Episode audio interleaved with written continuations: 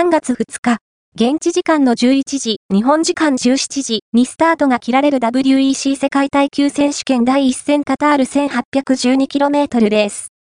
決勝を前に、トヨタ、画像、レーシングの小林カムイチーム代表兼7号車ドライバー、そして8号車の平川亮が、ルサイルインターナショナルサーキットから、日本メディアのリモート取材に答えた。週の初めに行われた、2日間の公式テスト、プロローグからパフォーマンスに苦しんできたトヨタ。1日に行われた予選では、7号車 GR010 ハイブリッドのニックでフリースが、ポルシェ963勢と、激しいポールポジション争いを繰り広げた結果2番手につけるも、ブレンドン・ハートレーがアタックした8号車では、タイヤに、クレーニング、ささくれ摩耗が生じ、11番手と一次予選で敗退を喫していた。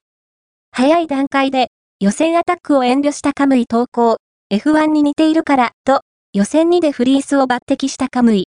タイヤは、オーマイガー、という状態。WEC カタールは、オートスポート、ウェブに最初に表示されました。